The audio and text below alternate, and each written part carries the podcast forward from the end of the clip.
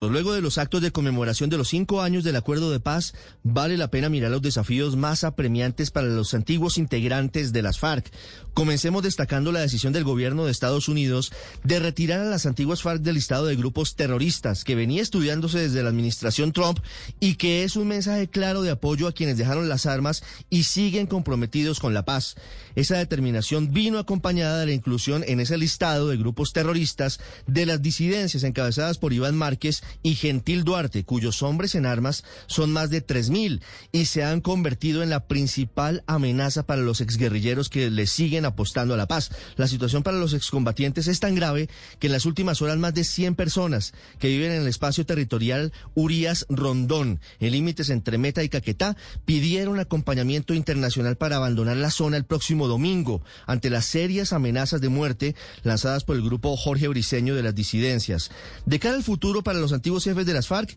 está el desafío de mantener lo más cohesionado posible el partido político Comunes, que tiene fisuras, y además que tendrá en el próximo cuatrienio la última posibilidad de tener cinco curules en Senado y cinco en la Cámara de Representantes sin necesidad de hacerse contar en las urnas. De manera simultánea, quienes fueron los máximos jefes de la guerrilla tendrán que responder ante sus víctimas por crímenes graves sobre los que no han dicho toda la verdad, como el reclutamiento de menores de edad y el asesinato de secuestrados en su poder. Además, tienen ante sí el reto de hacer un proceso transparente de reparación monetaria para las víctimas de sus crímenes y también tendrán que asumir las primeras sanciones de la JEP que podrían darse a comienzos del año entrante en relación con todos los crímenes de guerra vinculados con el secuestro.